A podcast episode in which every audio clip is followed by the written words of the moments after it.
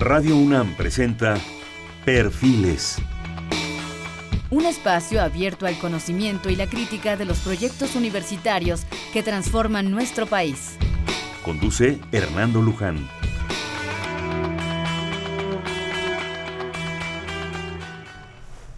¿Qué tal? ¿Cómo están? Buenas noches. Estamos en Perfiles. Este es un espacio en donde conversar con las mujeres y los hombres que día a día forjan su universidad. Tenemos un programa con el Instituto de Investigaciones Biomédicas. Para ello está con nosotros la doctora Patricia Ostrowski. Ella obtuvo el doctorado en Ciencias Biomédicas en la Facultad de Medicina de la UNAM. Es investigadora de alto nivel del Instituto de Investigaciones Biomédicas de la propia UNAM y actualmente es su directora. Tiene el premio Eberto Castillo, la medalla Ricardo Miledi en Salud, Biotecnología y Medio Ambiente, y asimismo el Premio UNAM en Ciencias Naturales. Patricia, bienvenida nuevamente. Muchas gracias, es un gusto estar aquí. Además es mi amiga, ¿eh? Además. Desde, desde el primer día de clases, ¿verdad? Así es. Bueno, está también con nosotros la doctora María Eugenia Goncebat Bonaparte. Ella es investigadora también en un alto nivel en el Instituto de Investigaciones Biomédicas, en donde es jefa del Departamento de Medicina Genómica y Toxicología Ambiental profesora de asignatura en la Facultad de Ciencias y miembro del Sistema Nacional de Investigadores. Participa en la Comisión Directiva de la Sociedad Mexicana de Toxicología y socia numeraria de la Society of Toxicology en Estados Unidos, en donde participa en comisiones y agrupaciones como la de toxicólogos hispanos. Sus líneas de investigación giran alrededor de la toxicología ambiental, en el daño a la salud y al ambiente. Recientemente se ha enfocado a investigar efectos neurotóxicos de la exposición gestacional. Tiene numerosas publicaciones en revistas y libros y ha graduado a más de 30 alumnos a nivel de pre y posgrado. Eugenia, bienvenida. Buenas noches. Muchas gracias por la invitación. Se encuentra también con nosotros el doctor Jesús Javier Espinosa Aguirre, doctor en Ciencias, Facultad de Ciencias de la UNAM, investigador de carrera titular de alto nivel, Instituto de Investigaciones Biomédicas, profesor de asignatura en el área de biología. Sus líneas de investigación del doctor Espinosa Aguirre es metabolismo de mutágenos ambientales, identificación y caracterización de mutágenos y antimutágenos. Premio Aida Weiss, 1985, 86 y 89, y Premio Alejandrina Gaitán de Mondragón. Mención honorífica. Universidad Autónoma de Querétaro, 93, Premio Carl Zeiss a la investigación en genética, Sociedad Mexicana de Genética, actualmente es el secretario académico del Instituto de Investigaciones Biomédicas. Jesús, bienvenido, buenas noches. Muchísimas gracias por la invitación, muy buenas noches. Por la lectura de estos breves, de estas breves informaciones curriculares, ustedes ya se, dieron cuenta que hablaremos en esencia de dos temas. El Instituto de Investigaciones Biomédicas y su impacto en la investigación, y especialmente cuestiones de contaminación y toxicología, y sobre precisamente eso, eh, cuestiones de, contaminación, en fin, ya los, los doctores eh, nos, nos, explicarán de esto, pero quisiera que empezáramos un poco, Patricia, por favor, con una semblanza, una introducción del Instituto de Investigaciones Biomédicas y de ahí nos, nos agarramos. Yo quiero agradecerte la invitación y también agradecerle a Silvia la invitación de estar en este programa porque además estoy encantada de estar aquí. A mí me encanta venir y estar platicando contigo y con tu público. En realidad, eh, la Biomédicas es un instituto que cumple y vamos a venir a celebrar contigo dentro de un, mes más o menos eh, lo que sería, cumplimos 75 años de ser una institución. Es decir, son todos los años para una institución. Somos de las primeras instituciones que se crearon de investigación en la UNAM. Y en realidad hacemos investigación que tiene que ver con su impacto en la salud tiene que ver, qué tiene que ver con los estudios que hacemos en somos 90 91 investigadores y los 91 investigadores tienen que ver con qué pasa con eh, los efectos del ambiente y la salud. Eh, mm, cuando hablamos de biomédicas, hablamos de un instituto de abolengo en el que han pasado gentes de un gran renombre, como sería el doctor eh, Guillermo Soberón, fue director del instituto. También tenemos a Carlos Larralde, que también es otro de los investigadores que fue muy reconocido, el que del que hicimos algún programa hace algún tiempo también con, con, con, eh, cuando estuvimos contigo. Pero eh, el instituto tiene, y en esta ocasión yo lo que quisiera es platicarte, que tenemos diferentes líneas de investigación, tenemos muchas líneas de investigación, pero estamos trabajando con cinco programas. Estos cinco programas de investigación que el objetivo es tratar de que los investigadores empiecen a reunirse y a que trabajen en conjunto y que puedan estar haciendo cosas con, con en colaboración. Y entonces tenemos un programa de cáncer de mama, que alguna vez creo que también ya te platicamos, y tenemos un programa de vacunas, que de, la idea es que podamos desarrollar nuevas vacunas y vacunas que protejan y sustancias que protejan contra la neuroinflamación. Tenemos otro programa que lo que está tratando de es encontrar nuevos medicamentos para enfermedades antiparasitarias. Tenemos otro más que lo que está tratando de ver es cuáles son los factores que intervienen en la obesidad y cómo prevenirla. Y tenemos uno más que es el que tiene que ver más con contaminación y es el que quizás te vamos a platicar hoy. Bueno, no quizás, vamos a platicar, hoy que le llamamos, le llamamos Protege. Y Protege tiene la idea de poder estudiar los efectos de la contaminación y como ya nos platicará la doctora Gonzabat en un ratito, en los las madres y los productos, es decir, en útero ver qué pasa, cuando entendamos qué pasa, qué están pasando en, en, los niños, en, bueno, en los productos, cuando estamos expuestos a sustancias contaminantes. Eh, más que contarte mucho de esto, lo que yo quisiera es empezar a platicar que la contaminación es un problema muy serio a nivel mundial hace muy poquito se hizo una revisión en la que se decía que hay más casos de gente que se muere por contaminación que gente que se muere por SIDA o por malaria. Y esto es muy importante, es decir, la gente no se da cuenta de todo el problema que implica la contaminación. Ahora, cuando hablamos de contaminación, podemos hablar de contaminación, no es contaminación nada más de aire, sino hablamos de contaminación del aire, del agua, y de la tierra también. Y entonces, de alguna, lo que nos interesa es hacer entender a la gente que la contaminación sí representa un riesgo y que tenemos que estudiarla más y saber qué nos pasa cuando nos estamos exponiendo.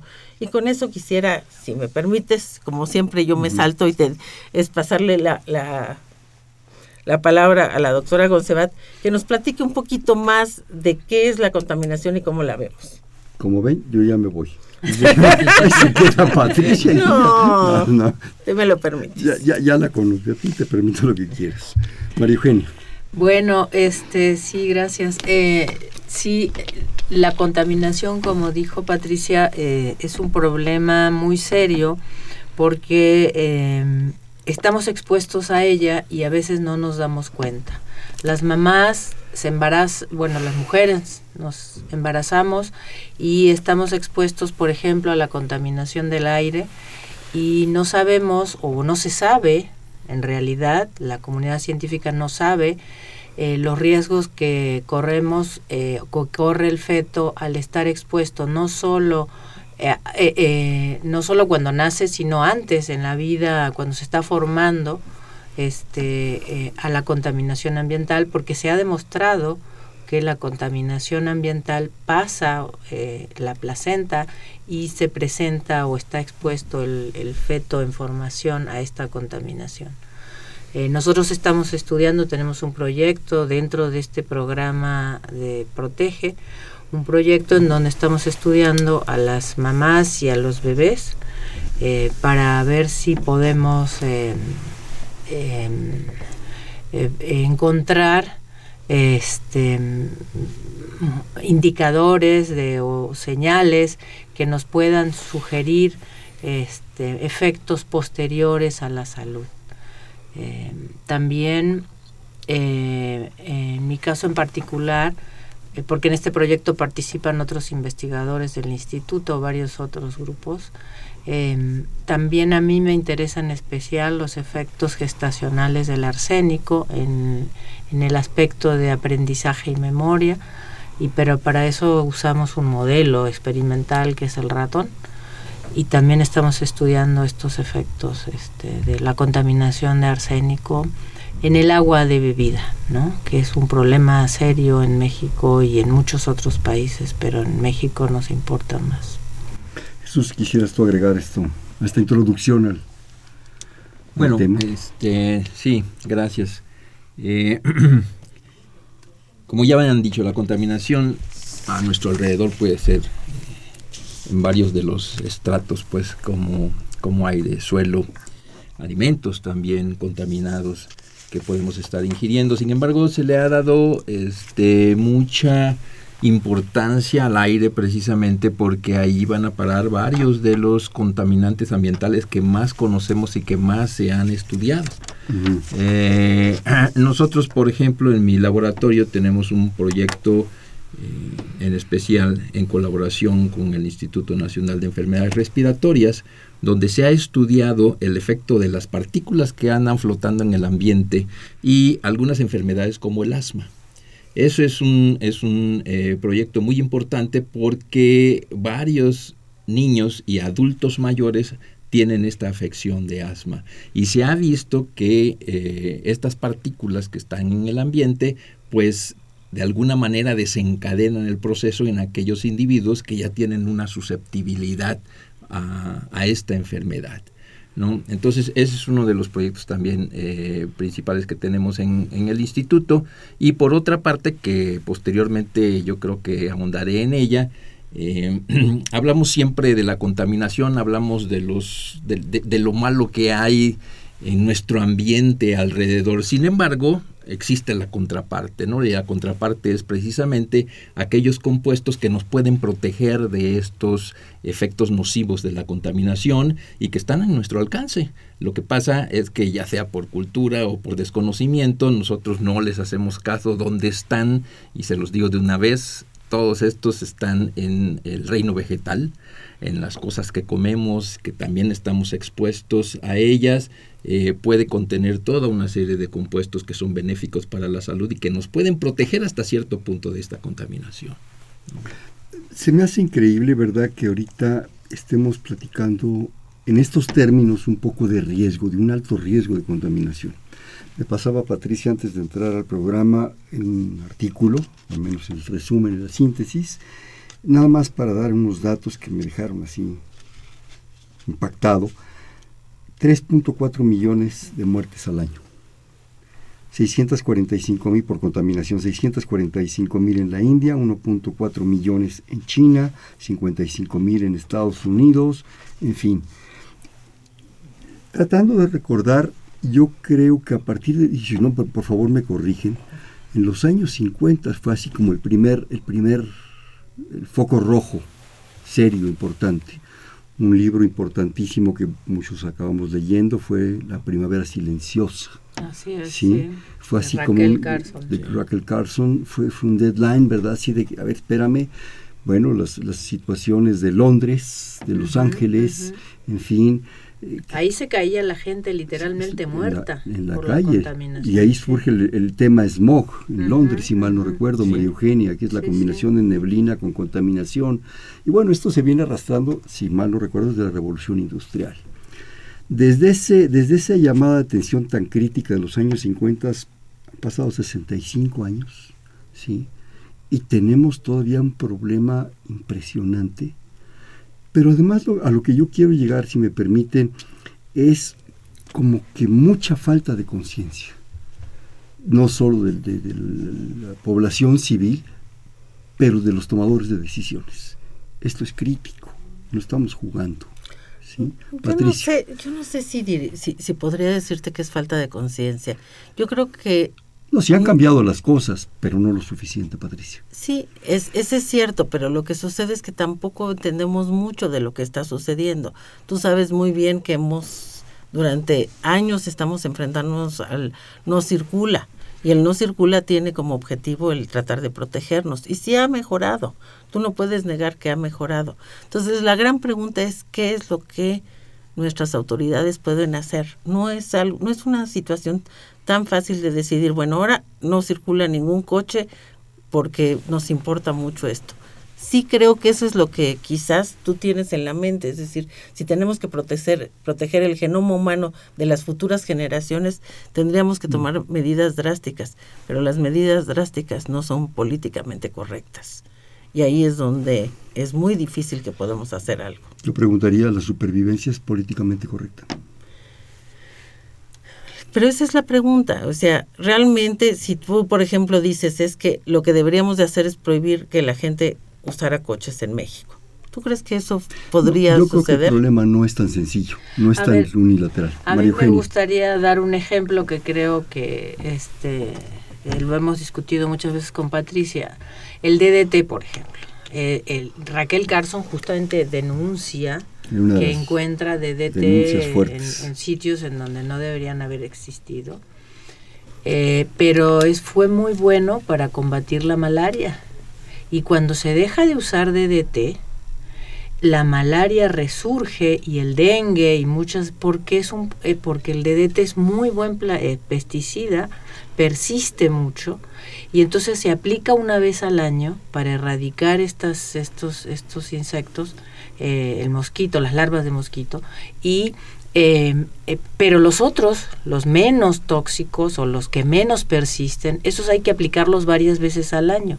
y el costo es muy alto también. Y el costo aumenta. Entonces hay que tomar la decisión. ¿Qué es peor? ¿No? ¿Exponerse al DDT o a los pesticidas o que les dé malaria y, dengue a las personas, ¿no? Ahí la toma de decisiones es difícil. Yo creo que lo que usted dice es absolutamente cierto, es un problema de una complejidad impresionante. Hemos llegado a un punto de una complejidad muy fuerte en el cual son muchos factores, económico, político, cultural, en fin. Yo un poco a lo que me refería es esa necesidad de tomar conciencia en todos los aspectos. Yo sé que políticamente es muy difícil, económicamente es, es dificilísimo, poblacionalmente digo ya somos, creo que ya rebasamos los 7 mil millones de gentes, ¿no? En el mundo. y en México somos más de 120. Sí, entonces es muy difícil tomar, pero yo creo que es una cuestión de mi muy personal punto de vista, de una conjunción de muchas cosas, de una toma de conciencia de muchas posibilidades y de actuar. Sí. Bueno, sí, lo que pasa es que este, el desarrollo de la, de la cultura humana al final de cuentas está muy, muy ligado al desarrollo de los productos químicos. Sí, los productos químicos han ido de, de la mano, este, ¿cómo se llama?, con nuestro desarrollo. Y muchos de estos productos químicos realmente han tenido una gran influencia para la sobrevida del propio ser humano, o sea, para mejorar que la tengan la, mejorar la calidad de vida, de vida, para que tenga uno este lo suficiente para comer desde el punto de vista de, de, la agroindustria, etcétera, ¿no? Aquí yo creo que el problema es cuando, este, bueno, y, y existe toda una serie también de, de productos tóxicos que naturalmente están en el ambiente. Ese, es otro, ¿no? Están los hechos por nosotros, digamos, y los que están en el ambiente. Aquí el problema, por ejemplo, no es tanto de, de, no usarlo. Yo creo que vamos a seguir expuestos a los compuestos químicos. El problema es del control de ellos. O sea, ¿cómo los vamos a controlar? ¿En qué momento vamos a tomar la decisión de controlar? Y para eso hay que calcular primero los riesgos que representan esta exposición, para después tomar la decisión de cuáles podemos controlar, cuáles no podemos controlar. Y, este, y otra vez, la protección que uno mismo se puede dar a través de, los, de, la vida diaria. Se me ocurren dos cosas. Uno, bueno, ese, control debe ser un control global, no puede ser parcial. Sí, sí pero eh, también puede ser local. Sí, claro, pero, pero lo ideal sería que fuera global, ah, que se tomen decisiones globales. Ah, claro, porque además si te contaminas en, en, el, en México, al rato la contaminación ya pasó a Sudamérica, es decir, siempre va a haber... Y antes pegamos en Toluca, Querétaro, Guadalajara, ¿no? Y si eso, digo, la contaminación no tiene fronteras. Acabar pronto. Y ahorita que decía Javier de la exposición y con lo que decía María Eugenia de la DDT, en esa falta de conciencia, en esa circunstancia, yo recuerdo, si me permiten, siendo niño en casa de mis padres, de repente hubo una alza de, problemas de pulgas en la Ciudad de México. Y todos los lunes se fliteaban las camas así con el DDT y luego se dormía uno ahí ocho días, ¿verdad?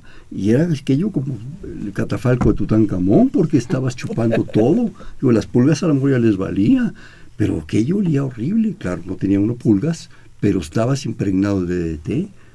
porque era cada ocho sí, pero las pulgas son vectores de otras enfermedades, entonces a lo mejor uno se muere, no se muere de DDT ahorita, pero no le da una enfermedad transmitida por la pulga. y no por piquete de pulga. Pero lo que pasa es que otra vez tienes parte es riesgo-beneficio, cuánto es el riesgo y cuánto es el beneficio, pero también es conocimiento. Mira, otro ejemplo que también creo que es muy importante es el plomo. El plomo durante mucho tiempo se agregó a la gasolina hasta que se dieron cuenta que el plomo producía efectos muy severos en el ambiente y producía efectos en los individuos. Inclusive se llega a producir retraso mental por, por, por exposición a plomo. Entonces, ¿qué se hizo? Se quitó el plomo de la gasolina. Es decir, sí se han tomado medidas, pero el problema, y yo creo, tú lo quieres ver como algo más de toma de decisiones y de integridad del ser humano para poder estar consciente, pero también hay una parte de conocimiento. Yo creo que hay una parte en la que no tenemos suficiente conocimiento acerca de los efectos de todas las sustancias. Y si hablamos de sustancias, podemos hablar de más de 70 millones de sustancias. Entonces, y contaminantes, muchas de ellas contaminan, es decir, es muy difícil evitar a los contaminantes. Entonces tenemos que conocer cuáles son los efectos, cuáles son los que causan daño y cuáles son las maneras de protegernos. Por eso es tan importante. Es lo que decían ustedes, es parte de la cultura humana. Es parte de, de, ir. Sí, además en los contaminantes, como decía el, padre de la toxicología, supuestamente para Celso, todo depende de la dosis, ¿no? O sea, hay contaminantes que están en la naturaleza en dosis tan bajas que, que no tiene sentido controlarlos y otros que sí están en dosis altas, como el arsénico. Es un contaminante natural el arsénico pero se acumula en ciertas zonas y entonces genera problemas. Cuando está en concentraciones bajas, pues no hay problema, ¿no? Claro. Bueno, un poco lo que decía Patricia, este asunto del plomo. Durante siglos se usaron en México jarros vidriados, ¿sí? Y, la gente bebía en esos jarros, preciosos, ¿verdad? Negros, en fin, o, verdes. y la barbaridad de plomo que tenía eso y bueno, la gente tomaba ahí. No, y cuando se y, cuando se este estos estos recipientes de, de eh, que tenían plomo cuando ponía uno ahí los chiles, por ejemplo, en esas condiciones ácidas es cuando se desprendía más el plomo y este y llegaba a nuestro a nuestro organismo mucho más fácilmente. No, y se han dado este, casos de intoxicación de niños que tomaron agua de limón de un jar, de una jícara de, de, de barro que, que, tiene plomo, que tiene plomo, ¿no? Pero bueno, se conoció ese efecto y entonces se tomaron medidas, se, implementaron leyes, se, se, diseñaron hornos para el cocimiento del barro de manera que no desprenda plomo, usar pintura sin plomo, sí se tomaron medidas y, sí se solucionó parcialmente el problema. Sí, pero como ustedes dicen, es, como ustedes, los tres dicen, es, es, impactante, ¿verdad? La cantidad de complejidad del, del problema, sí, es a lo que yo en el fondo quería llegar, que no es fácil tomar decisiones no es fácil hacer una propuesta drástica porque no se puede hacer. Y hemos llegado a un punto, yo creo que de la cultura y del desarrollo humano, que como decía Javier, también no puedes evitar una serie de circunstancias que son parte ya de nosotros. Tú puedes evitar fumar, por ejemplo, que sabemos que es uno de los grandes riesgos y sin embargo hoy todavía mucha gente, inclusive la gente joven, está empezando a fumar. Y nosotros todos estamos convencidos y sabemos que el cigarro produce un 30% de cualquier tipo de los de cualquier tipo de cáncer es producido por el cigarro. Y la gente sigue fumando cuando debería de evitar fumar. Pero la gran pregunta es esos cánceres, por ejemplo, cáncer de pulmón producido por el cigarro, sí. Entonces, si tú estás fumando es tu problema. Pero, por ejemplo, sabemos que también las partículas se pueden meter a los pulmones y al meterse las partículas a los pulmones pueden producir cáncer de pulmón en gente que nunca ha fumado. Sí, pues el, fumador, ¿cómo se llama? El fumador pasivo, ¿no? Está de repente y te, te, llega el humazo, ¿no? O sea, realmente es... Pero son dos cosas diferentes. Separa el cigarro y los fumadores y la contaminación ambiental que hay en el aire que puede estar metiéndose en las, las partículas que existen y pueden meterse a los pulmones, al corazón y producir infartos. Y eso es producto de la contaminación. Son dos cosas distintas. Yo puedo no fumar, No puedo no estar expuesta a la contaminación, sería imposible no estar expuesta a la contaminación.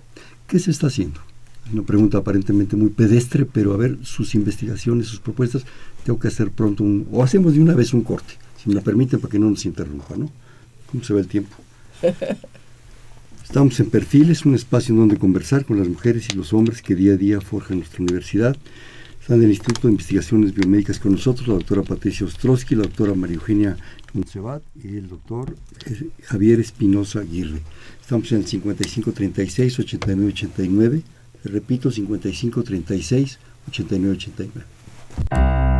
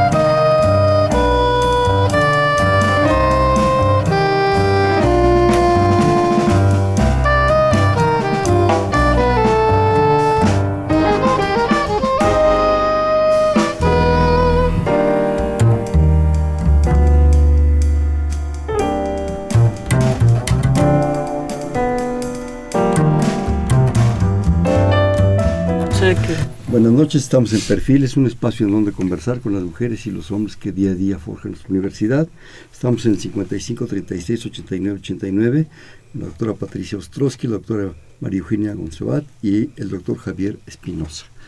Estabas diciéndonos algo, Javier, del asunto de la fumada.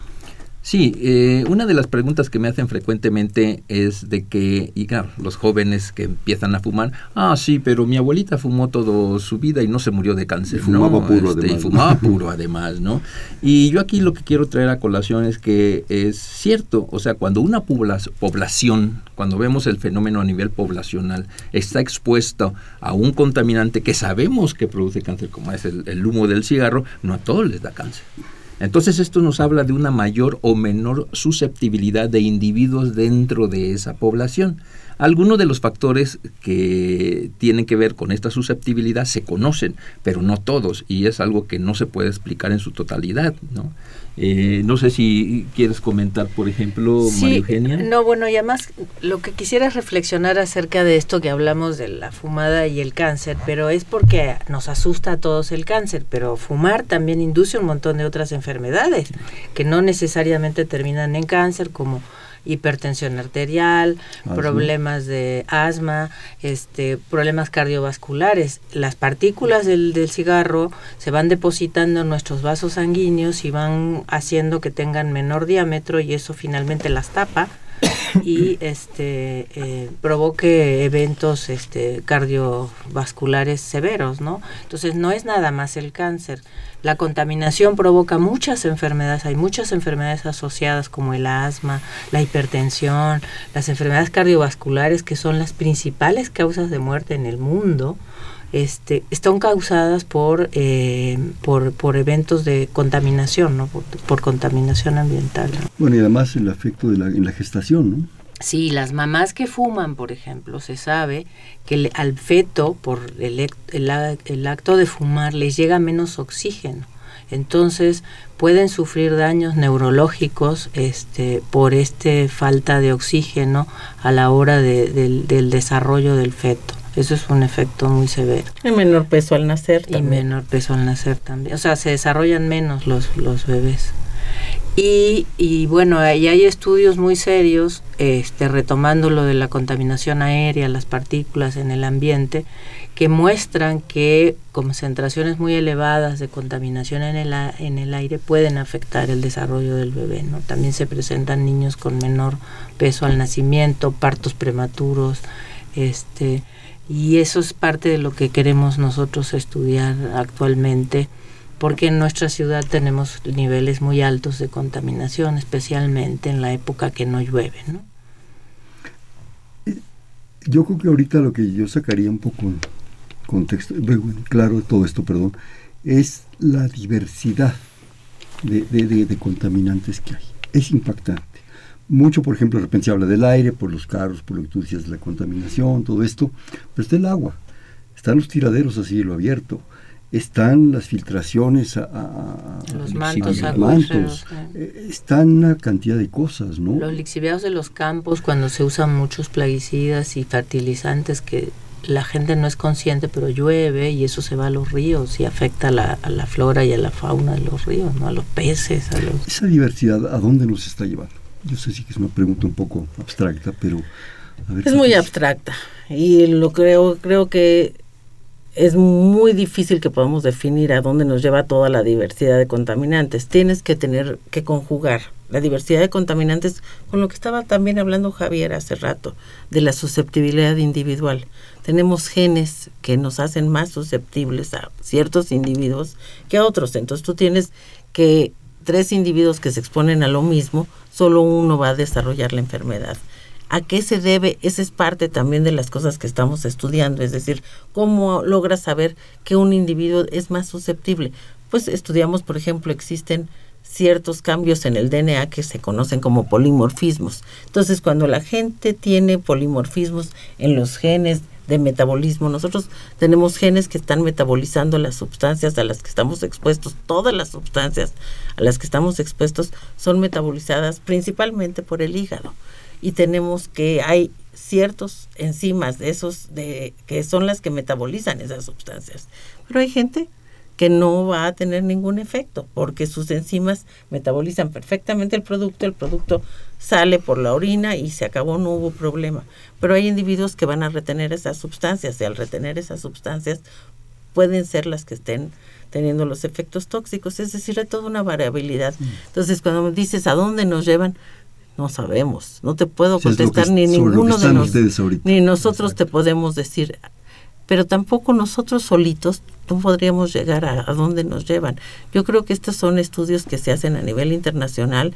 Tenemos muchos lugares en la EPA, que es la Asociación de Protección Ambiental Gringa, se dedica a estudiar muchas de estas cosas de los efectos en el medio ambiente.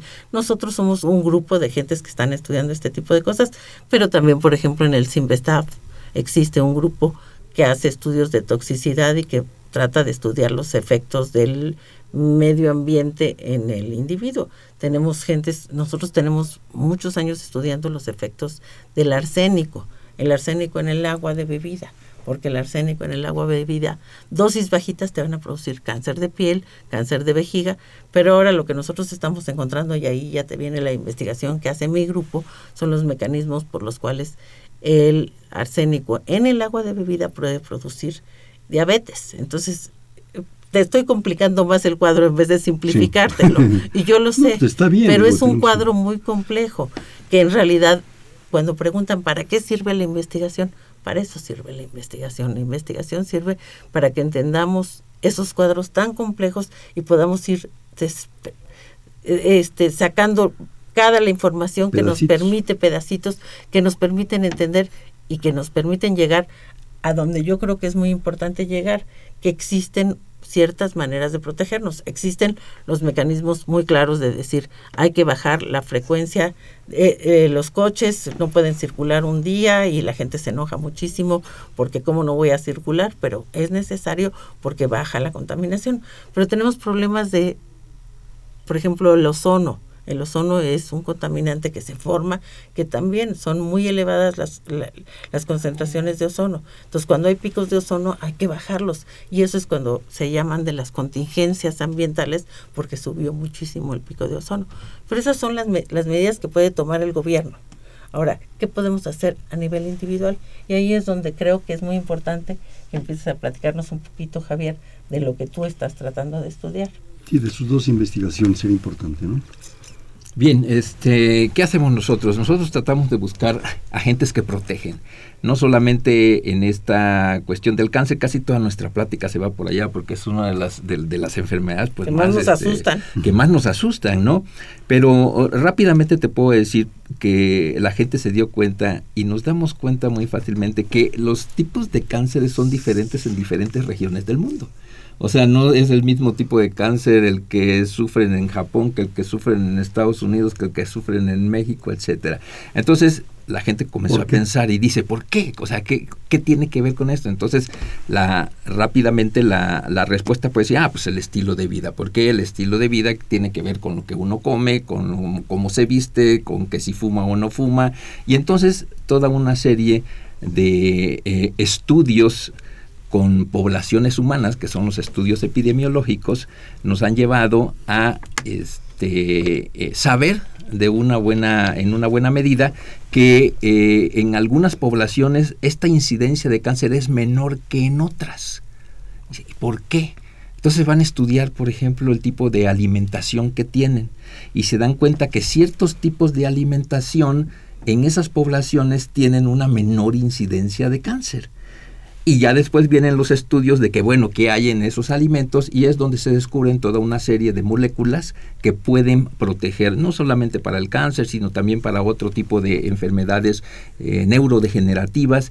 Y se ha visto que estas moléculas residen, muchas de ellas, en sustancias naturales presentes en los alimentos. Quizás antes de que te metas en eso, nada más déjame comentar que también lo que se ha visto en los mismos estudios epidemiológicos que comentabas es que cuando la gente cambia de país, y cambia de dieta, entonces la gente adquiere las, las enfermedades del nuevo país. De la región, exacto. entonces, y ya no tienen las enfermedades, por ejemplo, los japoneses tenían con una alta frecuencia cáncer de estómago. Y cuál? verduras estas que, que comen, que no saladas, salmueras, vinagres. Sí, yo eso ya lo había, lo había leído. Pero cuando se van a vivir a Estados Unidos y cambian de dieta, ya no tienen cáncer de estómago. Les da cáncer de colon. La primera, segunda generación. Les da cáncer de colon. Sí, les da cáncer de colon, cáncer de seno, eh, o sea, cambian todos esto. Y esta es una de las mejores, este, perdón, esta es una de las mejores este, eh, pruebas, pues, de que la, dieta, tiene que ver también efectos en la vista, había yo leído. También, y, bueno, y del oído también con ciertos, este, ¿cómo se llama? Medicamentos. Bueno, eh, así como, como, una guía, digamos, uno de los principales compuestos que protegen es la clorofila. O sea, todo lo que hay de verde, digamos, todas las verduras, por eso se llaman así, son, son, verdes, ¿no? Son sustancias que tienen eh, o que se ha observado que aquellas personas que los consumen en cantidad suficiente, suficiente para qué, pues para protegerlos y que no les dé, no les dé ese tipo de enfermedades eh, y no solamente estamos hablando de, clorofila, estamos hablando de otras moléculas llamadas en general carotenoides que son los que le dan cierto color a los, a los vegetales, zanahorias, jitomates y todo eso. Bueno, eh, en México tenemos una, la cultura de ingesta de, vegetales es, baja realmente este, y, peor en, el, en, el, en, los hombres, ¿no? Somos más carnívoros, más este, y eso de los vegetales, más taqueros, ¿no? Eso de los vegetales, bueno, pero ahí por lo menos el taco tiene también, este, ¿cómo se llama? Su cilantro. ¿Te gusta con jardín? ¿no? no te gusta, ¿no? Bueno, entonces yo conocí una de las personas pioneras en este campo de buscar anticarcinógenos. Antimutágenos. Este, fue antimutágenos, fue un japonés que se murió de cáncer de estómago, de hecho. Pero él decía algo muy fácil que se puede. Ok, sí, ingieran lo que ustedes quieran, donde sabemos que hay mutágenos en exposiciones, ¿por qué todo no lo combinan con una buena ensalada? Dice. Eso estaría perfecto, que haya equilibrio en la cuestión de la, de la, este, del comer, ¿no? Y por ahí es nosotros buscamos todo este tipo de sustancias que puedan proteger y a eso estamos este, eh, encaminados pues eh, Eh, para poder ofrecer una posible solución también natural. Si la contaminación al final de cuentas va a ser natural para nuestra vida, también que naturalmente podamos tener todo este tipo de protección. Sí, como conocer qué cosas nos enferman y que cómo nos protegemos. Una, pregunta que me surge, Javier. Eh, si tenemos pues niveles de aire de contaminados importantes, de agua, de tierra, de mantos freáticos.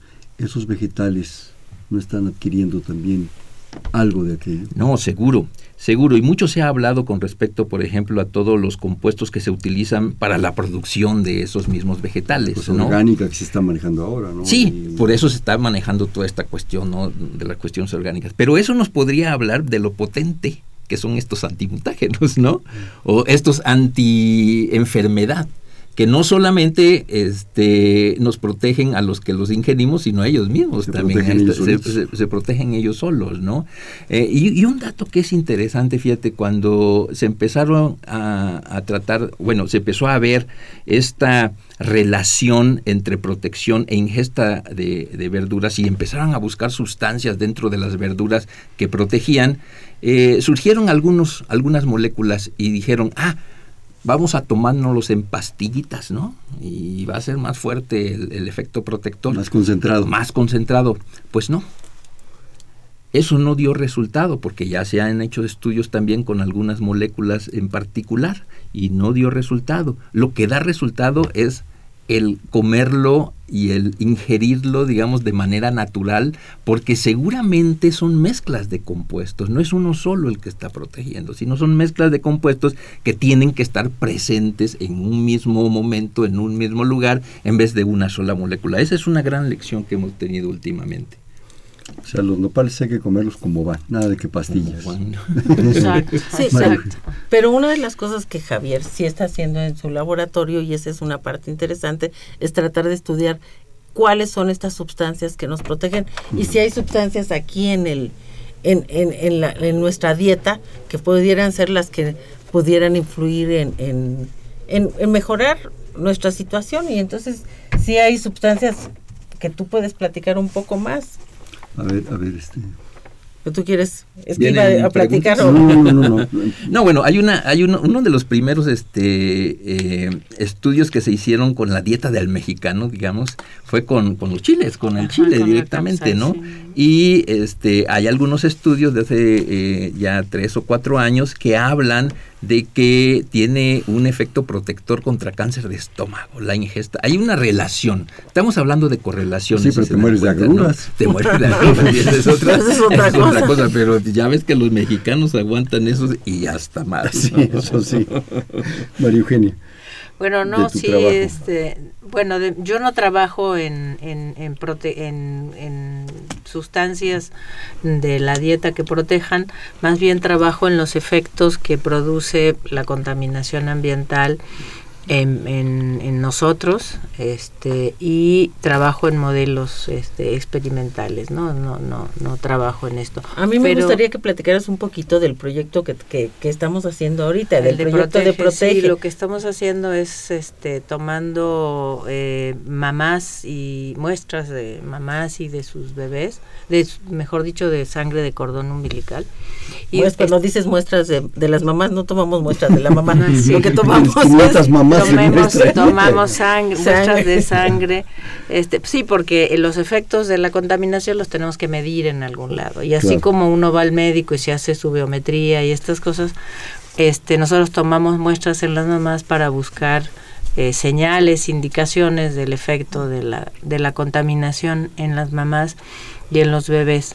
Sobre todo porque, como ya comenté antes, hay unas, una época del año que tiene una, unos niveles muy altos de contaminación y hay la época de ahorita que llueve, que los niveles bajan mucho. Y ya hemos visto que sí tenemos efectos en nuestra, eh, nuestras células por estos niveles elevados de contaminación. Entonces lo que nos interesa saber es los efectos en los, en los recién nacidos de, de sus y de sus mamás si es que pasa de la madre al hijo este algunos de los de los contaminantes que tenemos en el aire no como es el benzopireno un, un carcinógeno muy importante que está presente en el aire por las gasolinas, por las quemas de las gasolinas. ¿no? María Eugenia, tú dices que en la época de lluvias baja la contaminación. Sí, así es. la contaminación aérea y lo que está pegado. Sí, sí, sí, porque la lluvia lava. La, la lava, pero no lo mandan los mantos freáticos, no se queda ahí, no lo volvemos a absorber. ¿Qué pasa? Probablemente lo manden los, a los mantos freáticos, pero entre ese proceso que pasa por la tierra hay probabilidades de que lo tomen bacterias y microorganismos y entonces eh, se haga menor, lo degraden, lo degraden ¿no? Un filtro. Sí, exactamente, exactamente. Pero espérate, porque no hemos acabado con eso que ellas estamos midiendo marcadores en sangre, es una parte, pero al mismo tiempo estamos midiendo en esas mismas muestras si hay daño genético. Entonces, eh, tanto en los bebés, en la sangre de los bebés, en el cordón umbilical, como en, los, en, las madres. Y también estamos viendo si hay genes, ¿te acuerdas de esos que estaba yo hablando hace rato de polimorfismos, que hacen que la gente sea más sensible o menos sensible? También estamos midiendo si hay ciertos genes de susceptibilidad en esos individuos. Y por último, también estamos midiendo si hay daño, genes que que, tengan que ver con la reparación del daño al DNA. Y entonces si hay diferencias en estas gentes. Y la idea es tratar de ver que si correlacionan todos estos factores, cuáles son los individuos que van a ser más sensibles y cuál es el riesgo de esos individuos, para luego poder darles los productos que encuentre Javier, que los son nopales. los nopales, los nopales y muchas otras que pudieran servir para proteger a esos niños de ese daño. Algo que agregar a esto. No, está perfecto. ya, lo, dijo, así, es, pero bueno. Este, va a haber un par de llamadas. La señora Servín de la colonia San Rafael felicita al programa, a todos los invitados, muchas felicidades y en, admiración. Las mujeres son muy inteligentes. O sea que tú y yo nos vamos a comer pues nopales. Sí, ya nos vamos a nopal para ver si nos va mejor. Una ensaladita que Gracias, señora Servín, como siempre. A ver, Ernesto Guerreros de Xochimilco saluda a los ponentes y pregunta hasta qué punto nuestro sistema inmunológico queda inutilizado con el arsénico, el plomo y toda la contaminación ambiental.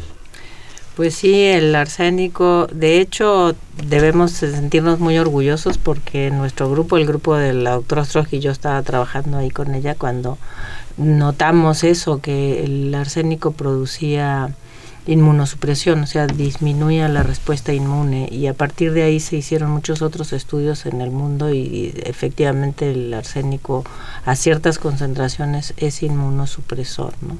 El plomo también, hay metales que inducen, este, que deprimen el sistema inmune y eso este, favorece la aparición de otras enfermedades, ¿no? otra bola de cosas. Exactamente. Este, Hace un momento antes de entrar al programa estábamos platicando algo creo que es importante, que es el aspecto ético de todo esto. Independientemente de la complejidad y de todo lo que ustedes quieran, yo creo que también ese afán de riqueza, de poder, ¿sí? la diferencia entre el valor de la vida y el precio de la vida es muy grande. Hay un factor ético de muchas gentes los que explotan minas, los que sacan petróleo, en fin, muy válida la economía, lo que decían, generar una serie de satisfactores y de calidad de vida y de muchas cosas, que a lo mejor sin ella ya no podríamos vivir. Yo ya no me veo entrando a mi casa con una vela, ¿verdad? O sea, necesito picarle, que se ilumine, en fin, y muchas cosas, y desplazarme seguramente en un carro, porque hay otro problema, la inseguridad, en fin, son muchos factores. ¿Qué piensan de eso, de la ética en todo esto? ¿Quién va mano? Tú, Patricia. Yo siempre soy la bocona, pero no importa. este, en realidad yo creo que hay muchas cosas que tenemos que cambiar en cómo piensa el individuo. El ejemplo, y lo discutíamos también antes de entrar al programa, el ejemplo más claro es la Volkswagen. La Volkswagen que siendo una empresa alemana, que se supone prestigiada y que debería de ser muy ética, fue capaz de meter en sus coches equipos, eh, o sea, sistemas para decir que la contaminación que producía esos coches era más baja. ¿Cómo es posible? Y fueron no sé cuántos miles, millones. nueve millones de coches que demostraron que se producía más contaminación en esos coches, cuando lo que estaban haciendo, y eso es una falta de ética espantosa, pero ese es un, solo un ejemplo. Y es decir, vivimos todo el tiempo con una falta de ética en muchas de las cosas que hacemos y la contaminación y el permitir que siga habiendo esa contaminación y que la gente no sea consciente del problema nos hace que haya problemas éticos. Javier, Mario Eugenio. Eh, yo, yo quiero, a este respeto yo quisiera eh, comentar algo, esto de la cuestión ética. Todo esto se aprende, todo esto se, nuestras abuelas decías, hasta se mama, ¿no? Este, yo creo que una parte muy importante que tiene que ver con enseñar a todas estas cuestiones. O sea, la educación yo creo que es parte fundamental. ¿sí? Y el, el que todo esto vaya... Al principio, no tome conciencia de muchas cosas, ¿no? Sí, pero allá, donde están chiquitos, ¿no? Este, Empezar a enseñar una de las cosas. Estás manejando plastilina, eso también contamina, fíjate. Sí, y no, tira este, la basura en tu lugar. Tira la basura en tu lugar. La ética. Miren, yo he trabajado, mira, yo he trabajado, por ejemplo, con este chicos de, de a la edad de, de, prepa y todo, y, es gente que está abierta al conocimiento y abierta a, aprender todo este tipo de cosas. Yo creo que ahí hay que trabajar mucho. Digo, no solamente en México, sino que es una de las partes importantes en el mundo para evitar este tipo de cuestiones. ¿Sí? Para que eh, eh, nosotros, los seres humanos, este, trascendamos en nuestra vida con esa calidad de, vida y de ética para con los demás congéneres, ¿no? Yo creo que sí se ha tomado mucha conciencia desde Silent Spring de muchas cosas, se ha avanzado muchísimo en muchas cosas, digo, porque un taxi lo pintan de verde no es que sea ecológico, porque luego echa una cantidad de humo bárbaro, pero en muchos aspectos, en muchas actitudes. María Eugenia, rapidísimo, porque se nos Sí, este, bueno, yo estoy de acuerdo con Javier, la, para poner en orden a un país hay que empezar a poner en orden a uno mismo, ¿no? Y de uno mismo a la familia, y la familia el grupo social. Y es muy importante la educación. La UNAM tiene su programa de medio ambiente y es este muy importante que estén continuamente reforzando la necesidad de, de, de, no contaminar. Y todo empieza por ahí y hasta crear una ética, bueno, los muchos procedimientos industriales ya están normados y existen leyes, entonces hay que cumplirlas. ¿no? O sea, que el empresario automáticamente él respete esa normatividad y evite la contaminación o minimice la contaminación. Y que esas grandes compañías mineras no avienten a los ríos. En Sonora, toda la contaminación que, ha producido. hagan este, en los cines y en la televisión una serie de informaciones de que qué maravilla, ¿no? Digo, esa, esa yo la pago. Este, Habla Isla de San Román de Toluca, me quedan dos minutos. ¿Y se pueden dar alguna bibliografía sobre cómo prevenir los contaminantes? Híjole. Como de cómo, cómo prevenir los contaminantes, este, yo, yo, no conozco este. Más bien es lo que ustedes decían, tomar conciencia, no tirar basura fuera del lugar, no sé. Lo que esté a nuestro alcance. Lo que sea, lo que sea. ¿Sí? Evidentemente lo que ella quisiera público es, usarlo. Lo que ella quisiera es que les diéramos algunos artículos al respecto. No lo tenemos aquí. Con mucho gusto, si nos este manda un, su correo, podríamos hacerle llegar. Eh, ¿A qué correo, Patricia? Rapidísimo. No, que ella nos ah. llegue, nos mande, bueno, aquí mismo mande su correo y nosotros podemos hacerle llegar algunas referencias de lo que, eh, de los estudios que hay sobre resveratrol y sobre vitamina C y sobre vitamina E y todas estas cosas. Y yo le recomendaría, si bien ya es un libro viejo, pero creo que es impactante, La Primavera Silenciosa. Ah, lea, a la señora San Román y, de veras es importante. Me queda escasamente minuto y medio. Vamos a jugar un bote pronto. Yo digo una palabra y cada uno me dice la que primera que se les venga a la mente. Medio ambiente. Salud. Enfermedad. Protección. Contaminación. Enfermedad. Inevitable. Enfrentarnos. Genoma. Nuestra responsabilidad. Para bien y para mal. Nuestras características. Nopales con aceitito de oliva. Protección, por supuesto. Con jitomate y cebolla. Como sean, diría yo. Bien, pues este fue Perfil, es un espacio donde conversar con las mujeres y los hombres que día a día forjan nuestra universidad. Estuvieron del Instituto de Investigaciones Biomédicas, la doctora Patricia Ostrowski. Patricia, muchísimas gracias.